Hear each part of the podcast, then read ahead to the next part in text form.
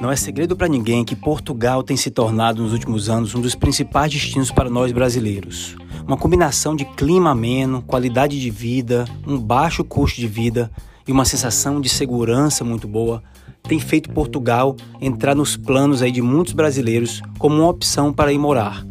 E foi pensando nisso que eu convidei um amigo meu, o Felipe Cordeiro, ele que é empreendedor, é CEO da Açores Startup Factory. É também o Head of Startups da Acredita Portugal, para bater um papo comigo sobre como é que é esse lance do empreendedorismo lá em Portugal, o quão receptivo é o país com relação a estrangeiros, como é, que, como é que é o estilo de vida e algumas particularidades de algumas regiões do país, com um enfoque também muito forte na Ilha dos Açores, que é uma região que está despontando agora para o nomadismo digital, e o Felipe está completamente por dentro desse assunto, porque ele assessora empresas e startups que querem se instalar lá em Portugal. Portanto, puxa o teu café para perto de ti, a tua cervejinha gelada, a tua taça de vinho, chama os amigos, chama a família, que a, a conversa vai começar agora. Fala aí, Felipe, tudo bem? Alô, Sávio, então, tudo bem? Tudo ótimo, tudo ótimo. Obrigado aí por ter aceito o convite. Estou bem empolgado para essa conversa de hoje. Não só porque eu estou indo aí para Portugal, a gente já combinou de tomar uma taça de vinho aí daqui a alguns meses, mas também porque tem muita gente aqui interessada nessa conversa. É um país que está aí na. Os holofotes né, estão mirados para Portugal nesse momento, com muita coisa interessante acontecendo, muito projeto, muito, muita coisa relacionada a turismo e a, e a viajantes e empresas se instalando em Portugal e eu achei que você seria a melhor pessoa para conversar sobre isso e também mais especificamente sobre a Ilha dos Açores, que é uma região que você conhece muito bem. E fiquei muito feliz que você aceitou o convite. Então, obrigado aí. E já queria começar perguntando onde é que você está e, e, fala um pouquinho aí como é que foi, como é que está sendo o dia para ti aí. Alô, Sávio. Olha, obrigado pelo, pelo convite. Eu acho que mais do que mais do que eu estar aqui é um privilégio eu estar aqui. Portanto, não não estou convidado, mas ao contrário, Uh, eu acho que, que, que, é sempre importante também eu conseguir partilhar um bocadinho estas histórias e porque é que Portugal e porque é que os Açores em específico são e devem ser uma boa região para qualquer pessoa vir lá visitar ou viver.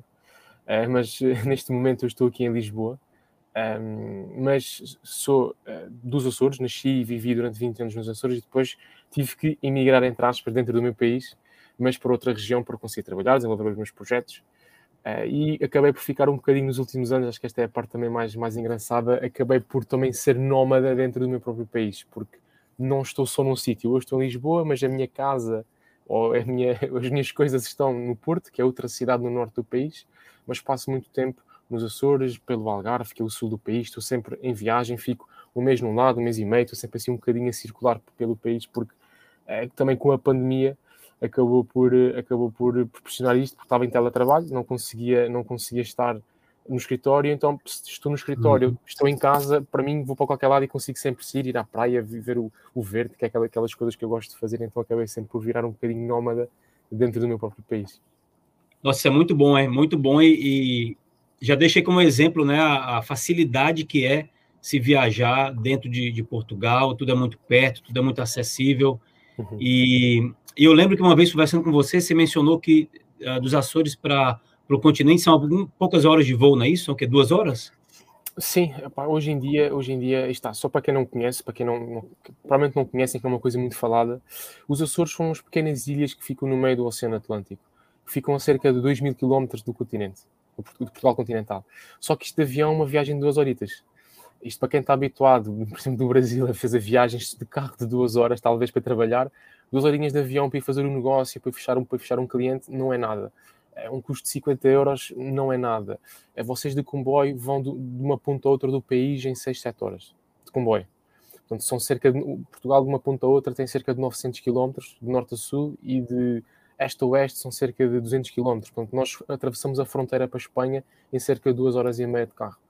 É, o, o, que traz uma coisa muito boa. Portugal tem esta coisa muito boa. Tanto os Açores também têm esta vantagem de ter ligações não só com Portugal continental, mas com outros países. É, Portugal, para quem também não conhece a história, foi uma região de muitos imigrantes. Nós somos uma região pequena, temos cerca de 200 mil habitantes, são nove ilhas, então temos 200 mil pessoas espalhadas por nove ilhas. Temos uma ilha, que é a Ilha do Curvo, que é a ilha que está mais afastada da Europa, que tem 300 habitantes. E é uma das ilhas mais bonitas que vocês podem visitar, das coisas mais lindas que existem. e são 300 pessoas, é uma micro, micro comunidade, o que é muito engraçado. Hum. Mas depois temos uma coisa muito boa, que é esta, esta onda de imigração nos anos 30, nos anos 40, provocou que hoje em dia haja uma ligação muito forte à comunidade. Nós somos pessoas muito ligadas à nossa terra. Então temos pessoas nos Estados Unidos, no Canadá, na Suíça, em França, uh, temos pessoas na Holanda, temos pessoas na Austrália. Portanto, nós temos assim uma comunidade muito grande de portugueses espalhadas pelo mundo. E esta coisa boa de serem açorianos é porque têm sempre esta vontade de voltar a casa. Qualquer açoriano que sai da sua terra tem esta vontade de voltar a casa. Uh, e então nós criamos muitas ligações. E os Açores, hoje em dia, é uma das regiões mais privilegiadas para fazer negócios com os Estados Unidos, para fazer negócios com o Canadá, por exemplo, bem como fazer negócios com o norte da Europa, porque temos comunidades muito grandes, pessoas que promovem estas ligações, o que é muito interessante na perspectiva mais económica, quem quer abrir um negócio e estar ligado e estar dentro destes círculos de, de, de, de negócios, não é? Sim, sim, total, total. E a gente vai já conversar sobre negócios e principalmente é, escutar a tua perspectiva aí como como CEO da, da Açores Startup Factory. Mas antes disso, dá uma, uma contextualizada para a gente, Felipe. Eu sei que você nasceu e se criou nos Açores, e hoje você se move pelo país inteiro, lidera startups, está muito envolvido com esse ecossistema aí de startups. Como é que tu vê essa mudança aí de, de uns 10 anos para cá, Portugal entrando nessa cena aí mundial como um hub de startups? Como é que você vê há 10 anos atrás e hoje essa transformação acontecendo? Eu acho que este número que tu disseste, os 10 anos, acho que é um bocadinho a chave para isso, porque eu faço as contas mesmo, e quando faço as minhas contas, faço sempre há 10 anos atrás, 2012, que foi já o pós-crise 2008 que aconteceu, que é a crise mundial que, nós, todos nós sabemos, uh, e cá em Portugal, nesta altura, e ainda mais nos Açores, vejam lá aquela coisa que eu vos disse, essas duas horas de avião um preço de 50 euros, 60 euros de viagem, não existiam há 10 anos atrás. Eu, para sair dos Açores para ir para Lisboa, tinha que pagar cerca de 200 ou 300 euros de avião Claro que nem toda a gente tinha essa possibilidade, porque os salários, o salário médio lá ronda os 800 euros. Quem é que consegue pagar 200 ou 300 para ir fazer uma viagem constantemente, mais estadia, etc., era sempre um problema. Eu não viajava muito, um, infelizmente. Uh, não viajava muito com os meus pais, mas viajava muito, por exemplo, porque eu pratiquei desporto de alta competição durante muitos anos. E então vinha competir muita vez ao continente. Uh, e isto permite-me um bocadinho conhecer mais a, o, duas realidades diferentes. Eu sentia sempre que vinha ao continente competir e ficava dois, três dias, uma semana em Lisboa, em Coimbra, no Porto, etc. Sentia que havia sempre um afastamento muito grande das coisas. Eu, eu nesta altura nem sabia o que é que significava a palavra empreendedorismo. Por aqui 2008, 2009, em que já tinha, eu já tinha 17, 18 anos nesta altura. Uh, uh, 19 anos nesta altura. Não tinha mesmo noção do que, é que era empreendedorismo, uma coisa que não se falava.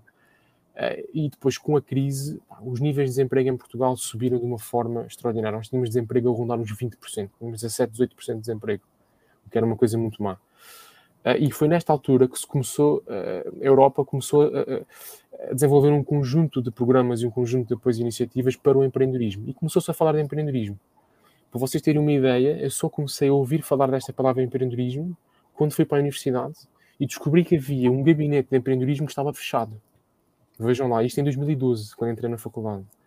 Então era uma realidade que não existia lá nos Açores. Cá no continente havia, não havia startups, havia as pequenas empresas, as PMEs. Não, é? não, uhum. havia este, não havia nada disto, não havia este sistema, não havia startups, não havia tecnologia, era o café, era o restaurante, era a indústria, mas não havia a tecnologia aliada a isto. E nos últimos anos eh, houve aqui um desenvolvimento que eu já vou explicar um bocadinho melhor, mas ainda voltando aqui um bocadinho atrás também no meu percurso, que eu acho que é, interessante perceber um bocadinho esta dualidade aqui da coisa. Eu não conhecia o que, é que era ser, ser empreendedor. E eu vim a descobrir, passado uns anos, que eu sempre fui empreendedor. Porque, na uhum. minha visão, eh, o empreendedorismo, eh, ou ser empreendedor, é uma pessoa que está um bocadinho inconformada. E eu sempre estive inconformado com as situações. Talvez por viver esta dualidade de, de, de vivências, por ter esta ideia de ver uma coisa e ver que eu vivia numa situação diferente e perguntava porque é que as coisas também não são assim, porque é que não é desta forma, porque é que não fazemos assim. E eu fazia muito isto no dia a dia. Uh, e depois, no, no, desporto que eu praticava, fazia, fiz judo de, de, alta competição durante alguns anos uh, e gostava mais. Às vezes eu dizia, não, nunca fui grande atleta, ganhei uma coisinha ou outra, mas nada especial. Mas eu era muito apologista, eu era muito curioso pela organização das coisas. Como é que aquilo funciona? Porquê é que a competição é assim? Porquê é que as entradas são feitas desta maneira? Porquê é que se convida desta forma? E perguntava e questionava muito aos treinadores, questionava aos dirigentes como é que as coisas funcionavam.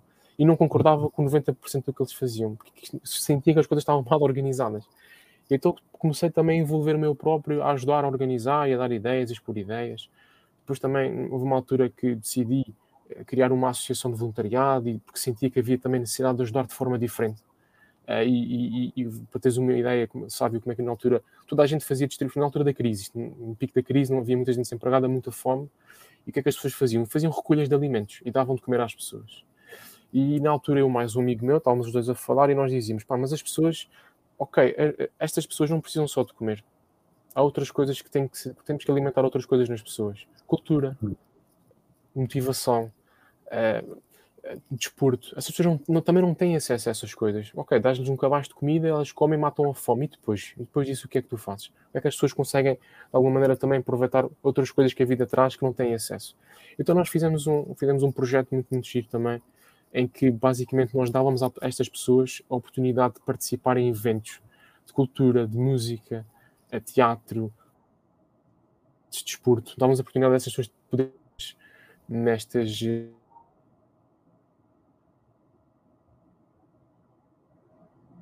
2014, penso eu, que eu comecei a ouvir já um bocadinho mais sobre o empreendedorismo, comecei a sentir que também era um bocadinho empreendedor.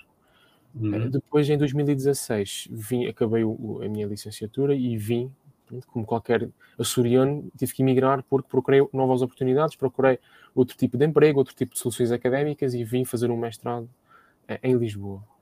Só que, pronto, como tu já viste, eh, não sou uma pessoa de ficar muito tempo parado, o meu mestrado era em pós-laboral e tinha o dia todo sem nada para fazer. E então comecei a investigar alguns empregos, alguns estágios, coisas que eu pudesse fazer durante o dia para fazer o meu mestrado durante a noite. E descobri uma associação, que é a Associação Acredita Portugal, que foi a primeira associação a ser fundada em 2008, na altura da crise, para ajudar as empresas portuguesas. Hum. Eh, desde, 2000, desde 2008, esta Associação Acredita Portugal, que eu trabalho, ainda hoje trabalho lá desde 2008, já são mais de 5 anos que trabalho na Acredita Portugal, um, todo o foco era apoiar os empreendedores portugueses a lançar os seus negócios. Ou seja, aquelas pessoas que estavam desempregadas, aquelas pessoas que eh, fecharam as suas empresas, que queriam recomeçar novamente a sua vida e não sabiam como o fazer. E esta associação tinha como objetivo fazer isto. Uh, e, e, foi uma associação, foi das primeiras a aparecer, só depois é que apareceram do Estado entidades para apoiar as startups, esse tipo de iniciativas que nesta altura, em 2008, ainda não se falava. Nós também focamos muito nas pequenas e médias empresas, só em 2010, 2011 é que se começou a falar em startups em Portugal. Uh, e para vocês terem uma ideia, uh, na altura que, a, que, esta, que, esta, associação foi criada, um, a ideia seria ajudar 30, 40 pessoas a montar o seu projeto uma coisa muito one-on-one, eram, eram 10, 12 consultores que trabalhavam em consultoras aqui grandes em Portugal, que queriam contribuir de alguma forma para a economia e para os portugueses. Qual foi aqui o problema? Como não havia nenhuma entidade governamental nem privada a fazer isto, eles tiveram 700 pessoas que se inscreveram no programa. Caramba! Agora, agora pensa, como é que 10 pessoas vão conseguir ajudar 700 empresas num part-time? Aquilo era uma coisa para ajudar, ninguém estava a ganhar, a ganhar dinheiro com aquilo. Então eles uhum. perceberam que havia efetivamente uma necessidade real à volta disso. Então desenvolveram depois, no, isto, ao fim de dois anos, resolveram este problema inicial, porque não tinham estrutura nenhuma, eram pessoas que queriam ajudar pessoas, consultora. Criaram um programa, que, é, que foi um concurso de empreendedorismo para limitar o tempo e o espaço, não é? Para, para limitar ali um bocadinho as pessoas naquela, naquele tempo. E desenvolveram um conjunto de documentos, um conjunto de vídeos, e aquilo foi crescendo ano para ano. É, vocês terem uma ideia, em 2014, que foi o pico que nós tivemos de pessoas inscritas, tivemos 17 mil pessoas que se inscreveram. Nossa! É muita gente. Porque não havia mais nenhuma estrutura de apoio ao empreendedorismo. Era aqui de Portugal, depois começou a aparecer a Startup Portugal, começou a aparecer a Startup Lisboa, que são outras grandes players aqui, são dos maiores players cá em Portugal, mas não existia quando nós, quando nós aparecemos, quando a, a hum. Portugal apareceu. E a minha experiência vem um pouco daí. Eu, desde 2016, tenho trabalhado nesta, nesta associação. Em 2016 comecei como colaborador, era, era para fazer um, um, estágio de três vezes por semana. Acabei por trabalhar todos os dias, oito horas por, por, uhum. por, por, dia, em regime voluntariado. Depois fui contratado para, para a entidade. E aquilo que eu tenho feito ao longo dos últimos anos é efetivamente estar dentro destes empreendedores. Nós temos nos últimos cinco anos já apoiamos quase 60 mil empreendedores projetos. Damos-lhes formação, damos acompanhamento de mentoria, fazemos alguma consultoria também com eles e fazemos o acompanhamento desde o início da criação do projeto até a fase em que eles estão a lançar os seus projetos. É isso que o nosso, foco é aí, é ajudar estas pessoas, capacitar estas pessoas para fazer isto. E esta é a minha experiência, este meu conhecimento também do, do ecossistema aqui em Portugal, depois permitiu-me também começar a desenvolver outros projetos que eu achei que haviam aqui havia uma necessidade e havia aqui uma oportunidade, nomeadamente aqui nos Açores, e agora voltando aqui um bocadinho para a Azores Startup Factory, o que é que eu sentia? Ok, estou aqui, estou aqui há, há quatro anos na Acredita Portugal, estou aqui há quatro anos em Lisboa, uh, olho para trás e vejo que Lisboa está a crescer assim, exponencialmente, e os Açores vai hum. crescendo assim devagarinho.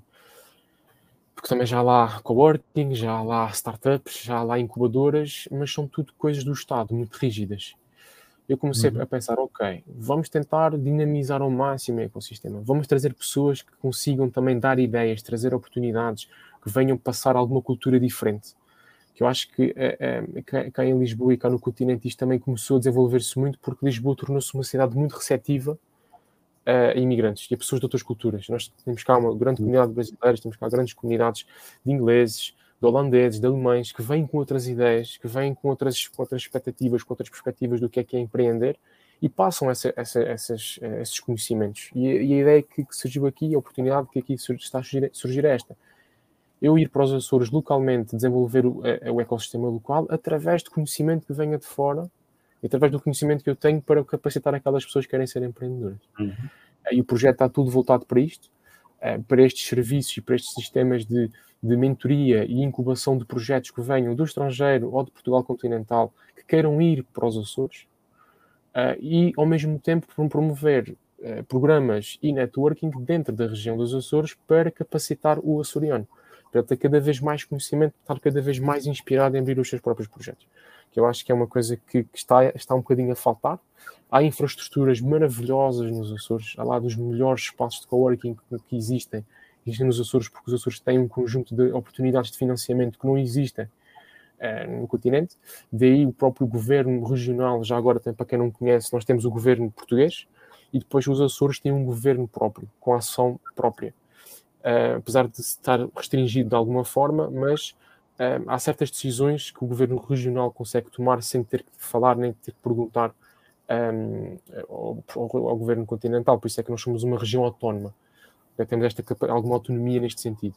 Então está-se a criar uhum. muitas infraestruturas, muitos projetos, muitas coisas têm acontecido lá. Felizmente eu estou a sentir que agora aquela curva até 2017, 18 estava assim, agora já está um bocadinho a crescer um pouco mais, o que é interessante. Uh, agora só que está. Há os públicos, faltam os privados também agora entrarem com este conhecimento, com esta vontade de fazer acontecer. E eu acredito sempre que a melhor maneira de fazer crescer um, um, um, ecossistema é trazer mais pessoas para dentro do ecossistema e não, não, e não estar lá a batalhar diariamente a capacitar as pessoas que mesmo eu eh, só consigo aprender e saber mais quando tenho este contacto com o exterior, não é? Eh, Sim. Eu desde 2018 comecei a contactar, nós no próprio concurso da Acredita Portugal apoiamos os empreendedores portugueses, mas apoiamos empreendedores de língua portuguesa que queiram vir para Portugal, ou mesmo que não sejam língua portuguesa. A única diferença é que é sempre mais difícil, porque os nossos documentos são todos em português. Mas nós temos, para tu teres uma ideia, Sávio, hoje em dia, cerca de 10 ou 15% da nossa comunidade é brasileira e cerca de 5% é angolana. Angolana e moçambicana, que são países de língua portuguesa, o que é interessante também perceber que já começa a haver aqui uma globalização dos nossos programas cá em Portugal. Uh, portanto, há muito interesse em vir para Portugal por vários, vários motivos que podemos falar aqui mais à frente. Mas total, pronto, fica, total. Aqui um fica aqui um bocadinho também uma breve história, uma breve, comprida história daquilo que eu fiz e também um bocadinho do, do porquê de eu estar aqui a fazer isto. Total, e é muito bom escutar de alguém como você que, que é açoriano e é português e passa essa sensação de que o país está cada vez mais receptivo ao estrangeiro, principalmente ao estrangeiro que chega aí para contribuir com o crescimento do país, né? Eu acho que é, existe uma quebra de barreiras muito grande hoje em dia, a pandemia acelerou esse processo e Portugal está aí na, na, na ponta, né? Está aí na frente de muitos países com projetos, como você falou, de desenvolvimento e, e, e recursos e, e, benefícios, etc., para investidores e para empreendedores. Eu, eu, gosto muito dessa. Você tocou no ponto da, da mentalidade empreendedora. Gosto muito disso. Eu acho que são os empreendedores que movem o mundo. E Portugal, mais uma vez, está provando que, é, que essa tese é verdadeira, né? Mas, mas Felipe, Fala um pouquinho para a gente de como é que você vê o, o, estrangeiro, né? O brasileiro, tudo bem, mas em geral o estrangeiro atuando nos Açores. Você falou que tem 200 mil habitantes, é dividido em nove ilhas, ou seja, não é tão grande, mas ao mesmo tempo, imagino eu que, que tem muita coisa para ser explorada ainda, no bom sentido, claro. Como é que você vê a, atuação do estrangeiro, né? Eu também andei pesquisando depois que a gente começou a conversar uns meses atrás e percebi também que já existem coworking spaces instalados lá. Você me falou que existem incubadoras. Tem a tua atuação com a com a startup, com a Açores, né, Startup Factory. E mas essa coisa do estrangeiro lá, como é que está no momento? É, é, ou, ou, seja, os Açores também têm uma coisa boa. Para além de ser um país de imigrantes, também é um país de, de pessoas que vêm para cá. É uma região de pessoas que também vêm para cá. E nós temos lá uma comunidade muito interessante também, pequenina, mas interessante, de pessoas estrangeiras, não só ligadas ao empreendedorismo. Nós temos, por exemplo, é, aqui mais uma curiosidade, é, os Açores são uma região que privilegia o mar. Nós estamos rodeados por mar e temos lá muita investigação ligada ao mar, às ciências do mar. Uh, e então temos muitas pessoas que vêm fazer doutoramentos, que vêm fazer investigação científica à volta de tudo o que é o mar. E nós temos espanhóis, temos pessoas da Alemanha, muitos alemães, muitos ingleses. Uh, e cria-se uma comunidade engraçada e começa também cada vez a aparecer mais nómadas. Uh, e uma das bandeiras agora do governo regional para os próximos quatro anos é exatamente este. Cada vez mais apostar nos nómadas. E como, como o Sávio estava a comentar um bocadinho, há bocadinho, cada vez é mais fácil de emigrar para Portugal há um conjunto de vistos que, que facilitam muito a entrada de quem quer empreender ou de quem quer lançar um projeto lá. Um, ehm, que facilita-se cada vez mais isso. E há uma comunidade interessante lá, lá, lá à volta, de, nos Açores principalmente, à volta eh, dos nómadas, à volta dos estrangeiros que, que, que, estão lá a abrir os seus pequenos negócios. É um exemplo muito giro que acho que o, o Sávio partilhou para quem viu nas redes sociais do Sávio, um espaço que eu faço aqui um bocadinho de publicidade. Eu não os conheço, mas faço publicidade de bom grado, que é um coworking space que se chama se me souberes ajudar, Sávio, já não lembro do nome. Quero... Eu não recordo, mas tem, tem alguns, né? Teve um que eu postei algumas fotos, né? Eu marquei eles lá embaixo. Sim, no... podem, depois vão ver lá o espaço, eu não lembro, não lembro agora do nome, mas é qualquer coisa como Coel, uma coisa assim parecida. Eu, eu aquilo, é maravilhoso, aquilo é maravilhoso porque, porque eles têm uma, uma casita numa zona afastada de tudo, muito calma. Pai, tem uma vista para o mar maravilhosa, tem um convívio pelas, pelas fotografias que eu vejo lá maravilhosos. E são todos estrangeiros é, é, é engraçado que depois há, o ecossistema empreendedor português lá ainda é muito pequeno, são poucas empresas, são poucas startups, vive-se muito do turismo. O turismo lá é o motor principal da economia. É, começa a haver agora um investimento maior na tecnologia. Só que está, não é num ano ou dois ou três que vai haver aqui um, um, um crescimento exponencial desta, deste crescimento. Mas começa a aparecer aqui um conjunto de iniciativas também que apoiam o aparecimento das startups, destes fundos, específicos para a criação de startups, desde uh, acesso aos vistos, eh, programas de incubação, programas de aceleração a custos muito acessíveis, às vezes até gratuitos. Portanto, há aqui um conjunto de coisas que já estão a ser feitas para capacitar estas pessoas. Mas eu, eu vejo com bons olhos aquilo que eu conheço lá dos estrangeiros. Há uma comunidade já uh, uh, pequena, mas forte. Eles fazem muitos convívios. Eu vejo que eu sigo algumas, algumas páginas também no, no Facebook e no Instagram de destas, destas, pronto, destas comunidades Uh, e eles fazem muita, muita atividade. Vão tomar café, fazem reuniões de networking, fazem muita coisa. Uh, e, e, a própria Azure Startup Factory também está a promover estas coisas. Nós já temos um grupinho no Telegram, uh, não só com empreendedores de, de, de, dos Açores, mas também de Portugal continental. Nós não fechamos portas a ninguém. Qualquer pessoa que queira vir saber mais ou contribuir com conhecimento também é bem-vinda. Nós estamos em um grupinho, vamos partilhando algumas notícias, partilhando alguns, alguns exemplos. Nós também fazemos eh, quinzenalmente uma reunião de mentoria barra networking em grupo.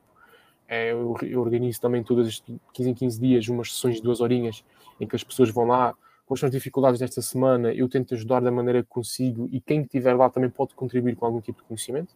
E depois falamos um bocadinho sobre o nosso dia a dia, sobre as nossas coisas, tentar perceber se há aqui potenciais parcerias. Uh, fica já o convite também para, quiser, para quem quiser se juntar. Pode procurar no nosso site que há lá esta informação. Qualquer coisa também manda-me mensagem diretamente e eu também ajudo.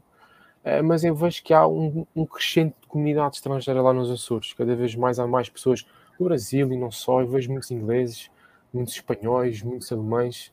Uh, muito ligado a esta questão aqui ainda das ciências do mar, que é aquilo pronto, que nós também temos mais, mais, mais forte. Mas uhum. a nível de empreendedorismo também, há aquele espaço de coworking que também assim que puder também partir o nome. Uh, que Duel, uma... Duel, Duel Açores. Duelo Açores. Opa, é, quem quiser ir ao Instagram deles, tem imagens lindíssimas, eles fazem uns vídeos do convívio muito engraçado. É sempre bom. E quem diz este, também provavelmente existem outros. Uh, deve existir outros que eu, que eu também não conheço, não é? Uh, infelizmente. Uh, mas é cada vez mais importante fazer estes convívios, fazer este networking, porque hoje em dia, quem quer lançar um negócio, mesmo que esteja mais sozinho, eu falo por mim, a minha equipa é muito pequena, nós somos duas pessoas mais a trabalhar na parte das operações e duas pessoas que vão ajudando pontualmente, somos quatro um, e somos poucos. Uh, só que está, num projeto nós às, às, vezes nem podemos ter capacidade de contratar 10, 30, 40 pessoas, mas conseguimos ligar a pessoas que nos ajudem, é? pessoas que uhum. façam, façam outro tipo de serviço, pessoas que nos deem conselhos. Uh, o papel de um advisor é super importante, o papel de um amigo para conversar um bocadinho e desabafar é super importante. Uh, pronto, acho que cada vez mais, ou uma pessoa que vocês não conheçam de lado nenhum e, e, e vejam que aquela pessoa tem conhecimento na área, olha, desculpe lá, estou a montar um negócio, gostava de falar consigo com um cafezinho, ofereçam um café, ofereçam um almoço. Há tanta coisa que se aprende no café e no almoço com pessoas que vocês não conhecem e, e quem vive neste mundo do empreendedorismo, que é empreendedor, normalmente está disposto a isso. Eu já fui tomar tantos cafés e tantos almoços com pessoas que não conheço e não me importo partilhar nada. Já convidei pessoas que não conheço para almoços e cafés que aceitaram ir comigo, pá, e o não é sempre garantido e não tenho que ter vergonha do não. Portanto, acho que é, é daquelas coisas que, que não custa nada arriscar. Total, total. Concordo demais contigo. Às vezes, de um café, de uma conversa, de um almoço, sai ali um novo projeto, sai uma nova parceria. Ou, no mínimo, você conhece uma pessoa nova que mais na frente pode. Vocês Exato. podem cruzar os caminhos também. Então, esse networking aí, principalmente pegando agora um, um exemplo, né? O, o, meu exemplo, eu vou chegar em Portugal ali no final de janeiro e uma das coisas que eu mais vou fazer em Portugal vai ser tomar café e almoçar com pessoas para conhecer conhecer pessoas e, e, me familiarizar aí com o ambiente. Então isso é eu, eu, concordo mais contigo. E, e Felipe, conta para a gente como é que é a atuação. É, eu sei que você falou que vocês prestam consultoria, trabalham em projetos diversos, mentoria também. É, vocês têm um grupo no, no Telegram que eu faço parte, acho bem, bem interessante lá, bem, bem fish, né? Como os portugueses falam. o grupo. Bacana, né? Mas qual é o principal, a principal frente que a, a Sores Startup Factory está atuando no momento e se vocês têm algum trabalho específico para estrangeiro, ou, ou, mesmo que não tenha no momento, mas se você acha que estrangeiros podem te consultar para alguma das tuas consultorias e etc. A Azure Startup Factory, como diz o nome, a ideia disto é ser uma fábrica de startups, ou seja, entrar aqui um empreendedor que quer lançar o seu projeto e nós vamos trabalhar com este empreendedor para que ele lance o seu projeto. É, só que aqui uma coisa que eu gosto sempre de dizer, que acho que é, é que acho que é aquilo que nos diferencia enquanto, enquanto empresa. Uh, eu digo sempre que antes de boas, boas ideias, antes de boas empresas, temos de ter bons empreendedores. Então, nós trabalhamos sempre, tudo aquilo que nós fazemos tem sempre o foco de trabalhar com o empreendedor. Okay? Qualquer serviço que nós, que, nós, que nós prestamos, queremos sempre acompanhar o empreendedor. Por isso é que a Azure Startup Factory foca-se naquilo que é consultoria, mentoria para a criação de um projeto. Uh, nós temos, à volta disto, todo um conjunto de parcerias eh, de pessoas que está, que vêm dos cafés, que vêm da experiência, que vêm do, do, ecossistema que eu conheço, pessoas que eu confio e que eu decidi para que é que eu preciso ter uma equipa de 40 pessoas. Voltando um bocadinho aqui atrás à conversa, eu não preciso ter uma equipa de 40 pessoas para fazer tudo. Eu preciso me focar naquilo que é o, que é o essencial para lançar um negócio e que eu acredito que é o essencial para lançar um negócio. Ajudar os empreendedores, acompanhar empreendedores, é aquilo que eu quero fazer. E é aquilo que nós fazemos. O nosso serviço é, ou o nosso principal foco de serviço é acompanhar o empreendedor no processo todo da criação da empresa tudo à volta disso nós temos parcerias fechadas que apoiam qualquer empreendedor a fazer o seu projeto. Por exemplo, querem vir para Portugal? Nós neste momento temos, fechamos há pouco tempo, esta, esta foi a mais recente parceria, é, temos uma pessoa que faz todo o acompanhamento legal dos vistos, todo o acompanhamento legal da criação da empresa. Temos uma empresa de contabilidade que faz todo o suporte contabilístico e criação de, de, de planos de negócio.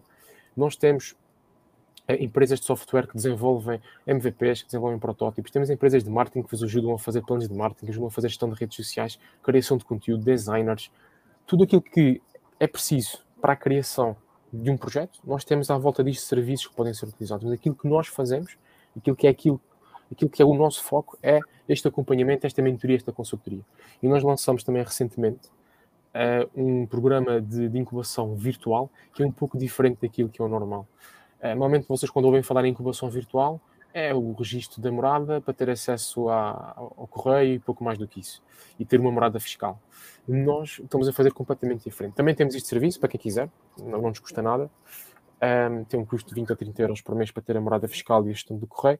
Mas aquilo que nós estamos a desenvolver aqui é um misto de um programa virtual com um programa presencial com um programa de aceleração é, que vem um bocadinho da minha experiência ao longo desses últimos cinco anos, perceber um bocadinho quais são as reais necessidades dos, dos empreendedores, quais são as necessidades que eles têm.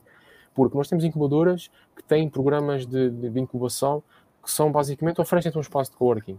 Temos aceleradoras que estão tão focadas no, no, crescimento do projeto, mas, mas é um espaço temporal de dois, três meses, não é um acompanhamento personalizado para as pessoas. E depois temos projetos que querem aceder a um conjunto de vantagens e depois não sabem para onde é que vão ir, ou não sabem depois quais são os próximos passos a dar. Então eu comecei a perceber que havia aqui dificuldades nestes setores todos.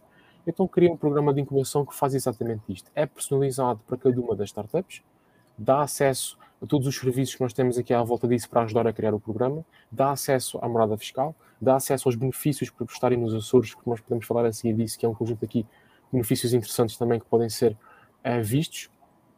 E temos a questão do networking, que é importantíssima, que eu promovo sempre o networking, estou sempre a promover esta componente de, de, das ligações entre pessoas, porque as empresas, no fim do dia, são pessoas, não são uh, bichos que não existem, não são, não é um NIF, não é um número fiscal que diz que aquilo existe. São as pessoas que lá estão que fazem os projetos. E como eu digo sempre, antes de bons, bons, bons projetos, bons empreendedores, o nosso foco é sempre trabalhar com os empreendedores, acompanhar, dar este acompanhamento, fazer quase. Eu não, eu não, eu não digo isto como um, como um coaching, que não, que não, porque não é, é mentoria, é consultoria, mas sempre com foco em perceber quais são as necessidades do empreendedor. Este empreendedor não tem formação nesta área, nós damos-lhe formação naquela área. Este empreendedor agora precisa saber sobre mais esta área, vou, eu não percebo nada disto, vou chamar alguém que eu conheço para fazer uma sessão com aquela pessoa sobre isto. E fazemos aqui uma coisa personalizada a cada um dos empreendedores, dando o acompanhamento e suporte daquilo tudo que eles precisam. É imigrante que quer vir para Portugal, nós fazemos o processo todo. Temos quem faça o processo todo. És português, quer ir, queres ir para os Açores, vens para cá. És açoriano, queres continuar a, a desenvolver o teu projeto, precisas de acompanhamento, falas connosco. E é isso que nós estamos a trabalhar, é o nosso foco vem um pouco por aí. Excelente, cara, excelente. Muito bom mesmo. E, principalmente para quem chega de fora, né, que às vezes não tem conhecimento é, do mercado local, de como é que funciona. Tu ter, ter alguém especializado nisso que dê esse suporte, é, isso é fantástico. Vamos pegar uma pergunta aqui do, do pessoal, Felipe. O, o Joceno perguntou sobre a questão dos impostos. Eu também sou muito curioso, curioso sobre isso, tenho pesquisado algumas coisas, mas tu poderia falar rapidamente é, como é que se dá imposto para quem chega de fora para empreender em Portugal? Ok. As empresas uh, têm eh, três, três, grandes, três grandes impostos a pagar. Okay? Há uns outros mais pequeninos, mas vamos focar nos três principais, que são aqueles que levam um grande bolo um, ehm, do, do, do, das receitas. Portanto, eu para abrir uma empresa, quando contrato alguma pessoa ou se eu for gestor da minha empresa, eu sou sempre obrigado a descontar dois impostos, que é a segurança social e é o IRS. A segurança social e o IRS são os impostos que estão sempre ligados à pessoa à pessoa, ou gestor da empresa, ou qualquer pessoa contratada pela empresa.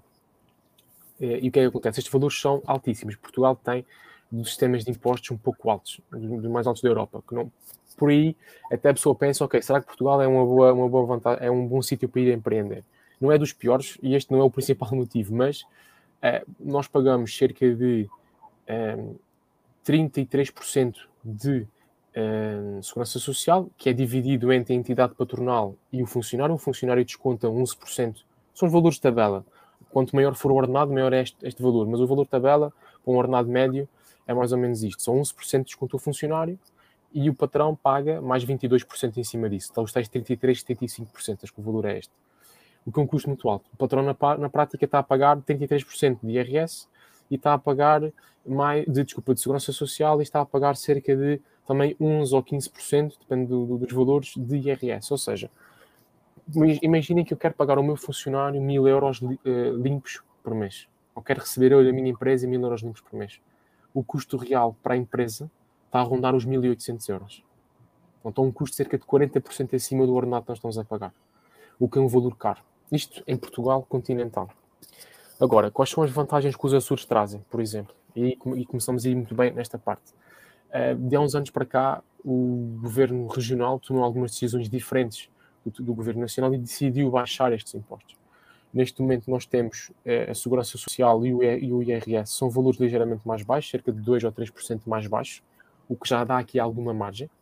Mas há aqui um imposto, que eu não falei ainda, vou falar agora, que acho que é um imposto que tem a maior diferenciação, que é o chamado o IVA, ou o VAT, para quem, para quem não, em português é o imposto de valor acrescentado, que é o imposto sobre a, transação comercial, sempre que é uma venda de um produto ou de um serviço, há um imposto que é pago ao Estado.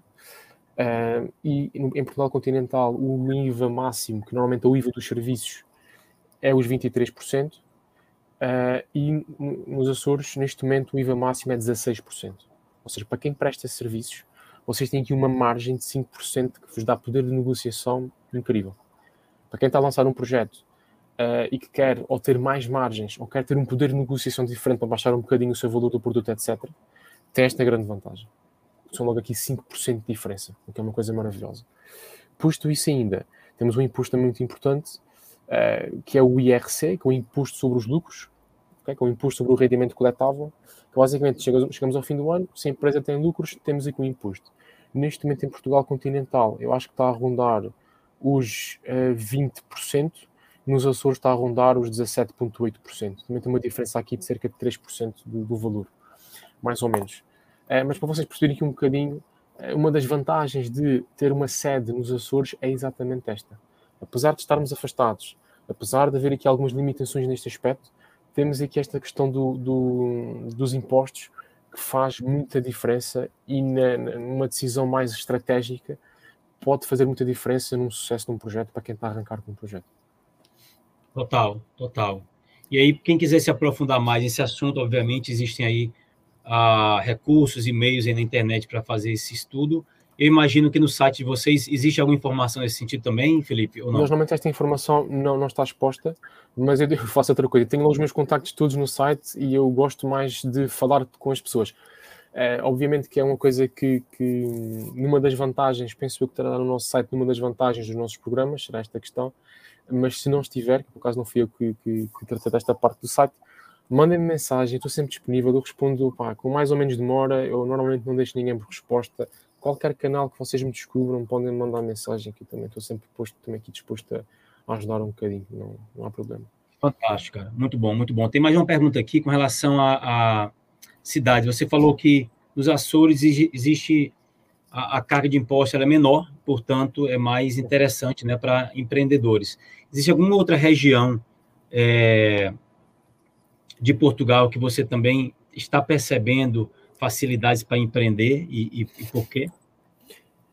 Uh, também existe, ou seja, da mesma forma que existe os Açores, também existe a região autónoma da Madeira, que são outras ilhas, são duas ilhas, uh, que também têm um conjunto de, de, de, vantagens. A nível de impostos, eu não tenho a certeza se também têm coisas assim tão baixas como os Açores. Por acaso, na Madeira, não, não, não me recordo, porque é uma área que não, que não investigo muito. Eu sei que elas têm muitas vantagens no sentido uh, mais vantagens, porque a Madeira é considerada uma offshore portuguesa tem um conjunto de vantagens mais no créditos e bancos e não sei mais o que, e investimento, não tanto para empreender. E depois a Madeira tem, tem, no meu ponto de vista, que é uma coisa boa, mas ao mesmo tempo é má.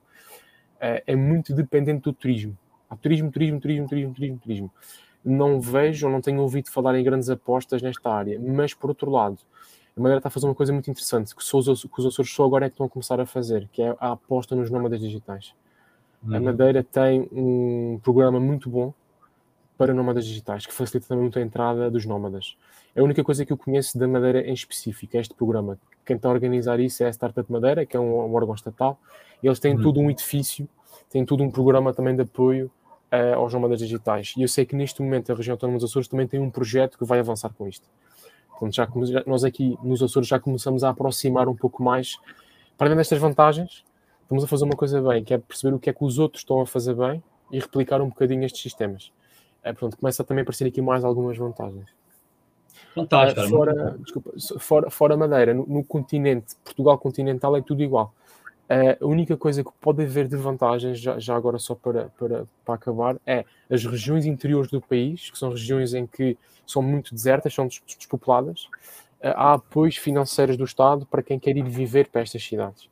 Então, às vezes pagam subsídios para estar lá, às vezes tem algum imposto mais barato, mas são questões muito específicas que têm que ser vistas caso a caso. Okay. Uhum. Sim, sim, eu também vi outra coisa, eu vi outro dia relacionado a isso, um projeto sobre é, esse, essa, esse, essa promoção da, da, do movimento né, da área urbana para o Exato. interior.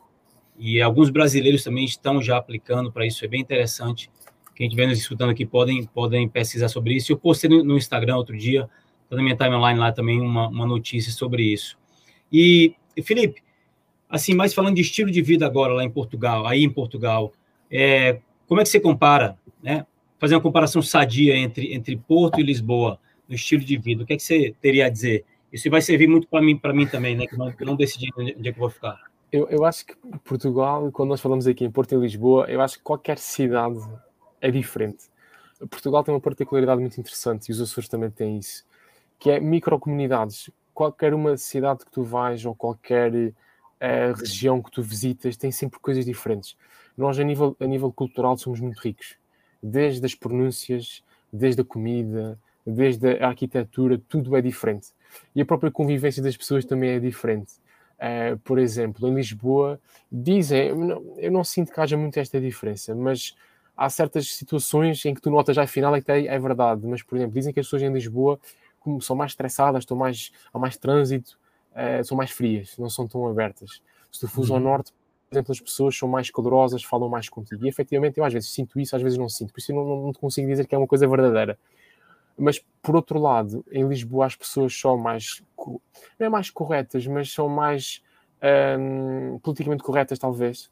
Enquanto tu vais ao Porto e se vais às pessoas da cidade, às pessoas mais, mais, mais velhas, opa, não tem problema nenhum em dizer assim umas palavras menos bonitas e falam assim de forma mais efusiva, falam mais alto.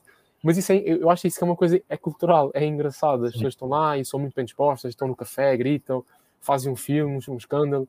Em Lisboa, as pessoas são assim mais, mais serenas, são mais tranquilas, depois, mas também às vezes são mais estressadas. Um, hum. Acho que há um pouco mais stress em Lisboa do que no Porto. E eu acho que também tem a ver com a vivência, o trânsito, há mais pessoas, um, o tipo de empresa que existe lá também é diferente, mas também há boas pessoas em Lisboa. Portanto, isto é aquelas coisas que tu às vezes reparas, tu ouves dizer e depois as coisas acontecem e tu ficas, será que é verdade? Será que não é verdade? Uhum. É isto aqui comparando Porto e Lisboa, mas depois, por exemplo, imagina que vais para o Algarve, vais para o sul do país, é uma tranquilidade, é uma paz, porque é tudo praia, é muitos estrangeiros, muitos ingleses já, já eh, reformados, portanto é tudo muito mais tranquilo, mais pacato, há poucas empresas, o que mexe muito lá o imobiliário, o turismo, também está muito em alta lá e é também muito tranquilo, não há trânsito, as coisas são muito, muito, muito calmas.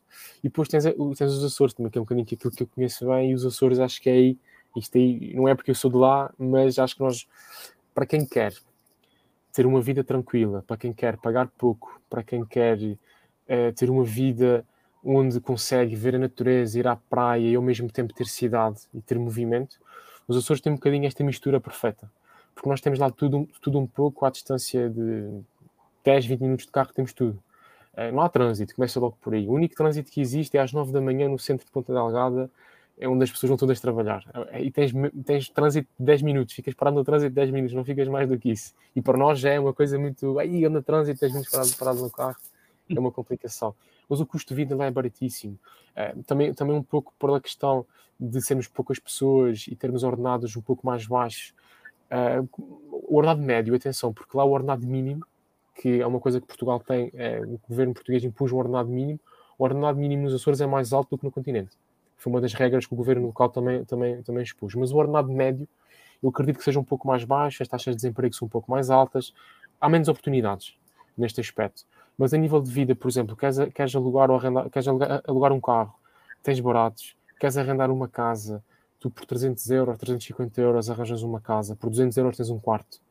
Uh, o preço do imobiliário, apesar de agora estar também um pouco mais caro, mas tu compras uma casa, uma moradia, nem um apartamento, compras uma moradia com, um jardim a 10 minutos da cidade, 15, uh, sei lá, por 170 mil euros, compras uma casa, que são valores, se tu fores comparar com Portugal continental, Lisboa, centro de Lisboa, tu pagas duas vezes mais.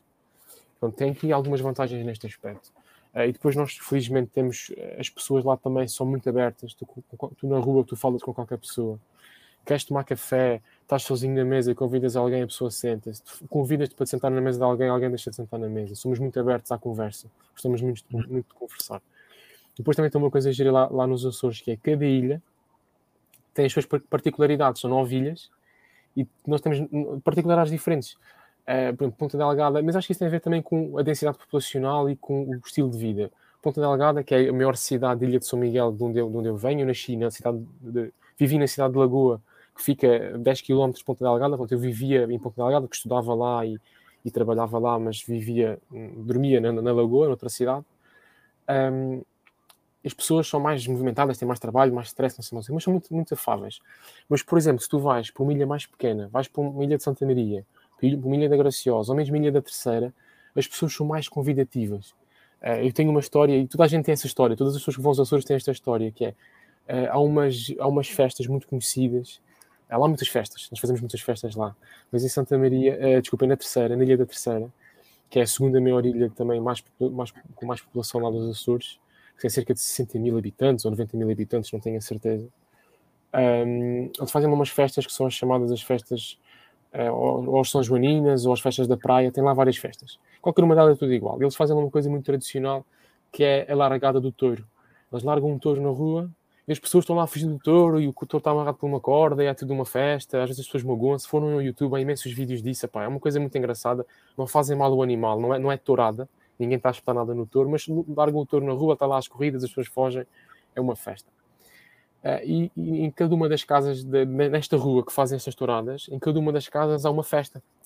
Convidam a família, convidam os amigos. E eles têm as portas abertas. Qualquer pessoa que passe lá, se por acaso tiver que saltar o muro para ir uh, para fugir do touro, as pessoas convidam-te para ir lá almoçar, jantar, dão-te boleia, para onde tu quiseres, dão-te comida, dão-te dormida. São muito, muito afáveis, são muito abertas.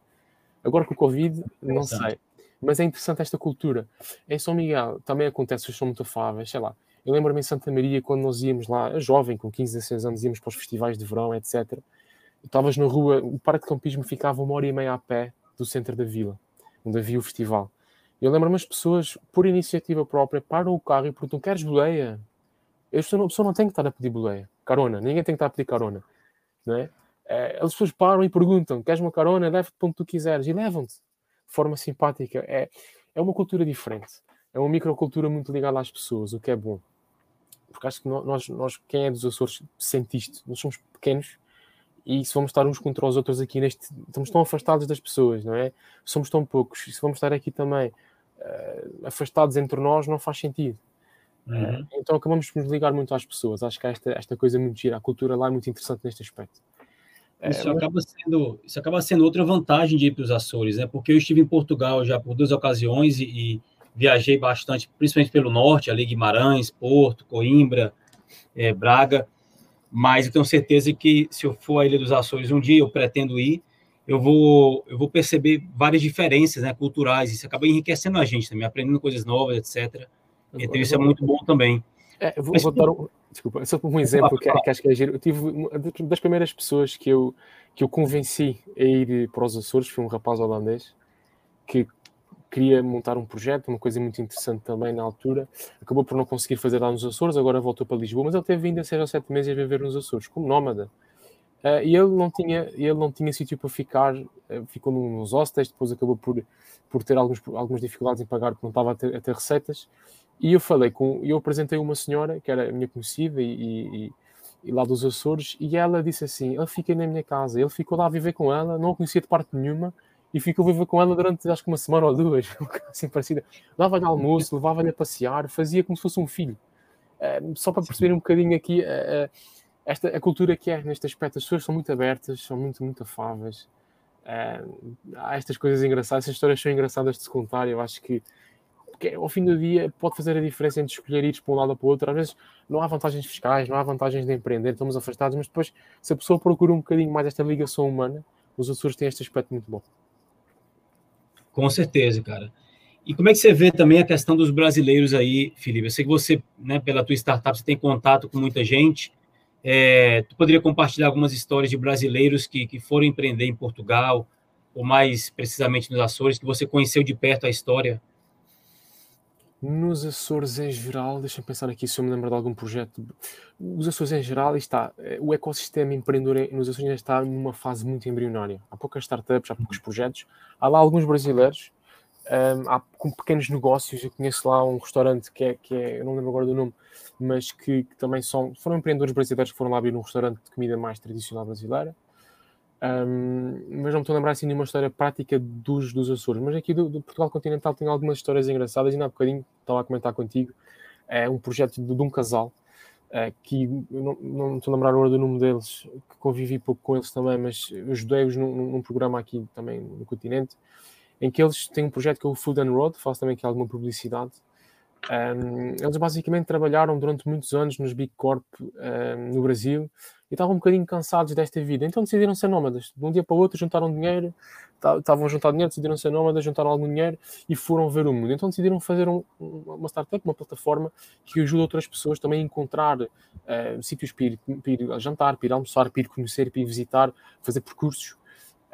E eles estão cá em Portugal agora, tiveram, sei que eles estiveram durante três meses no Algarve, agora estão pelo Porto, estão a fazer aí, estão a conhecer o país tudo e estão a relatar tudo aquilo que fazem. Uh, e acho que eles vão ter, já estão a ter algum sucesso e acho que ainda vão ter mais sucesso porque eles são pessoas muito dedicadas, estão a fazer a coisa bem, estão-se a conectar com as pessoas. Acho que também, pelo menos por aquilo que eu sei, estão a ser bem recebidas e bem acompanhadas cá em Portugal pelas pessoas que, que se conectam, o que é interessante. Isso é um dos projetos que eu achei achei também muita piada, mais pelos empreendedores. O projeto é giro, mas os empreendedores pareceram muito boas pessoas. Que eu acho que, é, que, acho que, é, que esta, é importante referir isso. É, há uma coisa interessante, eu vou só aqui fazer um, um parêntese. É, uma dualidade, há uma diferença. Eu acho que há uma diferença muito grande entre a mentalidade e a cultura portuguesa versus a mentalidade e a cultura brasileira. O português é muito mais desconfiado, muito mais fechado, muito mais. Um, muito mais preso, um bocadinho uh, sobre as suas ideias, sobre si, sobre aquilo que quer fazer. Já o brasileiro, eu vejo, e, pá, eu adoro, eu tenho, eu adoro, eu tenho, como tu sabes, tenho cinco sócios brasileiros, são tudo, num, num, dos projetos que eu tenho numa das minhas startups, tipo, somos seis pessoas, são cinco brasileiros, o que é, o que é engraçadíssimo. Uh, tem uma visão muito mais aberta, muito mais dispostos a falar, muito mais dispostos a arriscar, muito mais dispostos a partilhar. O português normalmente é um bocadinho mais retraído, temos que puxar um bocadinho mais por ele. Um, já, já os brasileiros, gosto muito mais desta, desta iniciativa e desta, desta faceta da cultura brasileira. Uh, agora, voltando um bocadinho atrás à, à questão de, de, mais projetos brasileiros, deixa-me pensar. Tenho este, olha, lembro-me, estou-me a lembrar de um projeto que também está agora cá em Portugal, que eu estou também a trabalhar com eles, estou, estou a ajudá-los num programa que estou a organizar, que já sou uma startup um pouco grande, que é a PD Bibliotecas, é uma empresa que fatura uh, 2 milhões de euros aí no Brasil uh, já estão muito grandes, mas querem passar para a Europa. E nós estamos a fazer um bocadinho este acompanhamento, esta ajuda, a perceber como é que conseguem entrar em Portugal, como é que conseguem também trabalhar na Europa. Uh, e é interessante também ver a dinâmica que eles têm, é muito engraçada. Eles até chegaram a contratar uma pessoa só para estar dedicada a este projeto. Neste momento, nós trabalhamos com uma pessoa da empresa, quase a 100%, ela está sempre dedicada ao projeto que está a fazer connosco, ao programa que está a fazer connosco. Ah, são pessoas que também têm já é um exemplo um pouco diferente. Eu aqui, pegar aqui nestes dois exemplos porque era uma coisa de um projeto pequeno e de um projeto grande. Portanto, nós conseguimos fazer também aqui eh, esta integração, a coisa está a correr bem.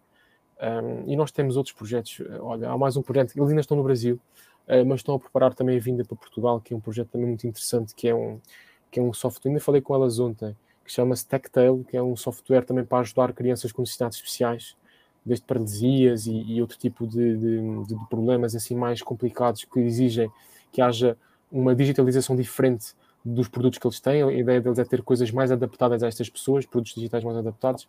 E são, três, hum. são, são quatro brasileiras, quatro senhoras, uh, super dedicadas, super, super bem dispostas, sempre dispostas aí também aqui um bocadinho a partilhar, participam em todos os nossos programas, todas as nossas sessões sempre participativas o que às vezes nós comparamos outra vez aquilo que eu estava a dizer, comparando com os portugueses, português não é tão participativo, por exemplo, nestas sessões façam perguntas, o português normalmente está calado, não sei quantinho, não diz nada.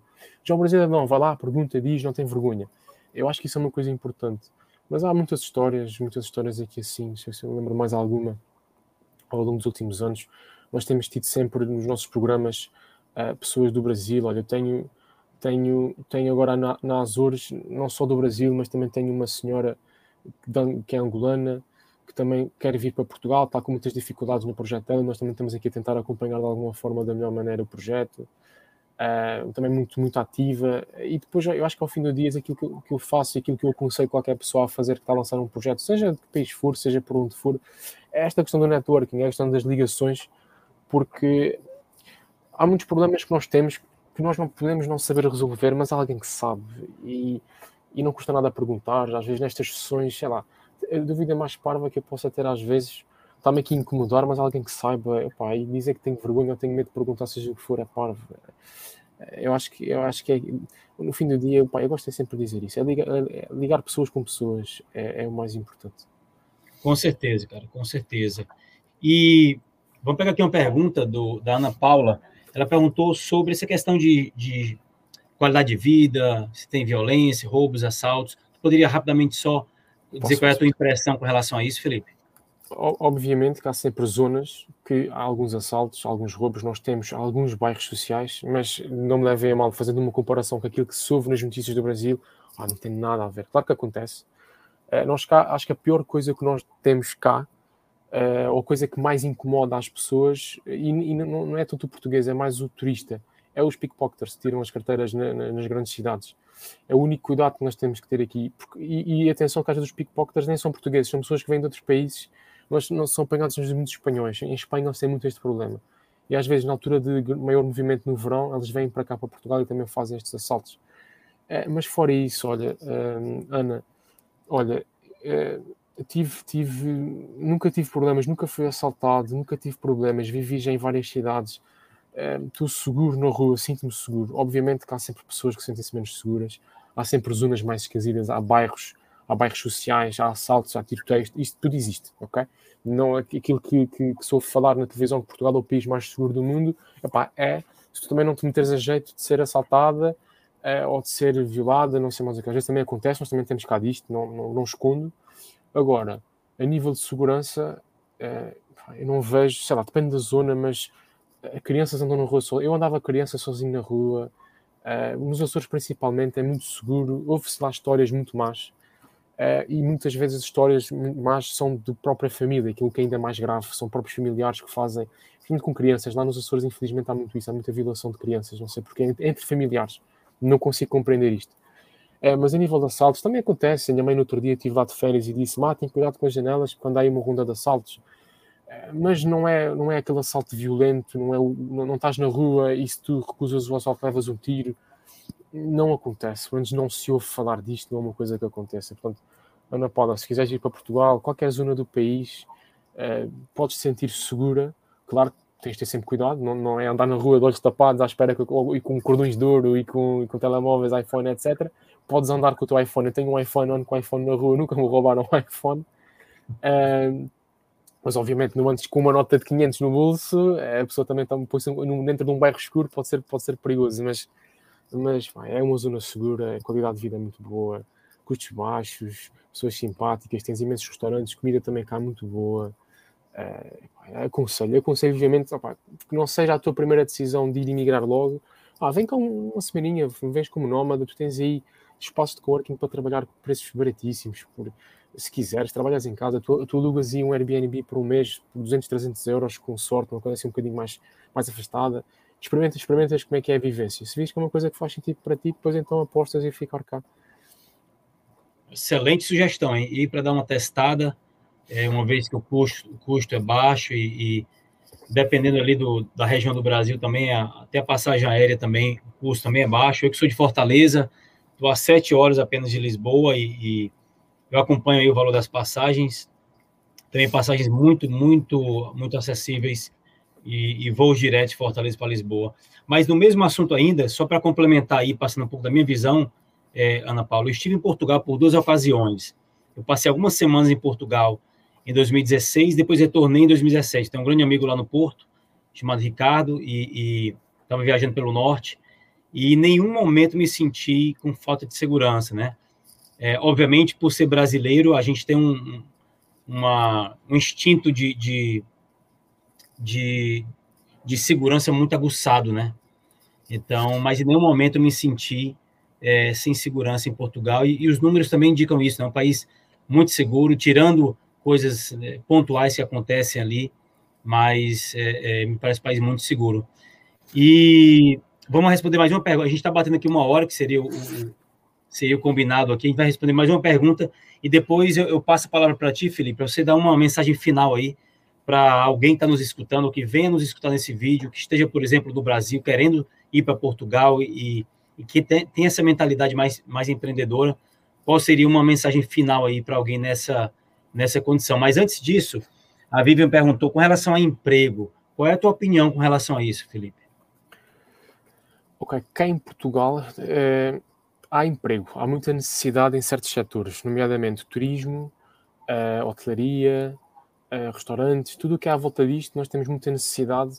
E eu, estava a comentar também com o Sávio há, há, pouco, antes desta sessão, que se uma notícia no outro dia que o centro de emprego tem 20 mil empregos que não consegue arranjar pessoas. Uh, e muita vez, uh, e também um bocadinho, isto é uma conversa um bocadinho, um bocadinho confusa de explicar que é. O português muitas vezes tem um bocadinho de vergonha ou não quer certo tipo de trabalho, porque acha que não é o trabalho que merece, e às vezes, pá, eu, não, eu também, vou ser sincero, eu se fosse para trabalhar num restaurante também não queria, mas se tivesse trabalhado, trabalhava, por exemplo. Não tenho medo de trabalhar, nunca tive. Já trabalhei em vários, antes de ser empreendedor, já trabalhei em vários sítios, então não, não foi por aí. Agora a questão aqui é, há muitos empregos que não estão a ser supridos porque há esta falta de pessoas queiram, que queiram trabalhar naqueles empregos. E muitas vezes os estrangeiros, não, não estou a dizer que são os brasileiros em específico, vêm para cá e não têm problema nenhum em, em, em trabalhar naqueles empregos. Uh, os garçons, uh, os tuk-tuks, uh, há muitas pessoas que fora de, fora de Portugal que estão a fazer este tipo de serviços. Eu não vejo mal nenhum nisso. Se, se o teu objetivo será vir para Portugal numa fase inicial e procurar algum emprego para te sustentares, há emprego garantidamente nestas áreas. Se queres uma coisa mais específica, noutro tipo de área, sei lá, és marketing e queres trabalhar numa grande empresa de marketing, o emprego existe e podem te contratar. O problema é, há muita gente à procura. São áreas que estão, não é saturadas, mas são áreas em que há muita, muita concorrência. Há sempre falta, há sempre empresas à procura. Qual é que é o problema? Os salários também às vezes são baixos, uh, nesta questão do emprego, Uh, tens que ir para empresas mais pequenas, queres ir para uma empresa grande, essas são muito mais difíceis de entrar, requer tudo, que haja todo um outro tipo de, de, de, estratégia para conseguires aquele emprego, mas não sinto que haja nas empresas uma, uma diferenciação entre ser português ou não ser português. Eu conheço várias empresas que têm muitas pessoas não portuguesas a trabalhar lá e, e até às vezes preferem. Eu vou ser sincero, neste momento eu acho que uma boa equipa deve ser multicultural uh, porque há sempre coisas que, que, que, se partilham, há ideias e visões diferentes. Do meu ponto de vista, acho que é uma coisa que é sempre boa esta multiculturalidade. Agora, a nível de emprego, nós estamos com a taxa de desemprego a rondar os 7%, o que é baixo. É uma coisa má de se dizer, mas é baixa. Uh, portanto, já, claro, fica sempre mais difícil arranjar emprego. E depois os empregos que nós temos cá em Portugal, e cada vez mais Portugal passa a voltar para, para este setor do turismo e restauração. Eh, há uma outra área que há muita necessidade cá em Portugal e é uma área que os brasileiros felizmente têm conseguido encontrar muito emprego cá, que é na área da programação, na área das tecnologias. Uh, Portugal tem falta de programadores, então está a ir contratar uh, muitos brasileiros. Eu conheço uma empresa que contrata maioritariamente pessoas brasileiras desta área. Porquê? Porque uh, consegue pagar um salário mais competitivo a uma pessoa do Brasil, porque no Brasil o salário está muito mais baixo do que em Portugal. Então, o salário médio de um, de um, programador português está a rondar, tal, não digo português, mas quem em Portugal está a rondar os 2 mil euros, talvez o brasileiro esteja disposto a aceitar 1.500 porque é o dobro do que ganhava no Brasil, por exemplo. Isto uhum. acontece. Uh, porque depois essas empresas, essas consultoras tecnológicas não são competitivas com as grandes consultoras que conseguem pagar salários de 2, 3, 4 mil euros. Então todas as pessoas fogem para lá. O português foge para aquilo que é o salário mais alto ou imigra. O português também tem feito agora um bocadinho este papel de imigrante para outros países onde vai ganhar mais. Porque Portugal, infelizmente, uh, não paga salários muito altos, uh, que é um problema. Por causa, não, porquê? Por causa daquela carga fiscal, eu tinha falado com vocês, portanto, 40, nós, a empresa paga quase 40% a mais daquilo que paga o funcionário. Quero pagar 1000 euros, vou pagar 1800. Podia estar a contratar quase duas pessoas. Uh, o, que é, o que é mau neste aspecto da carga fiscal. Mas, pronto, a nível de emprego, há sempre trabalho. não aconselho é que venham sem as coisas um bocadinho pensadas. Ou seja, se o vosso objetivo for vir para Portugal para arranjar trabalho, ao das duas uma, venham com um bom pé de meia, venham com bastante dinheiro guardado, porque apesar do custo de vida baixo, os processos de recrutamento às vezes demoram um, dois, três meses, mais o tempo que estás à procura. É, portanto, é preciso ter algum cuidado. Ou já vens com alguma coisa fechada do Brasil, ou então, Vivian, convém que tenhas um pé de meia guardado para ficar aqui uns dois, três mesinhos bem, para não teres problemas.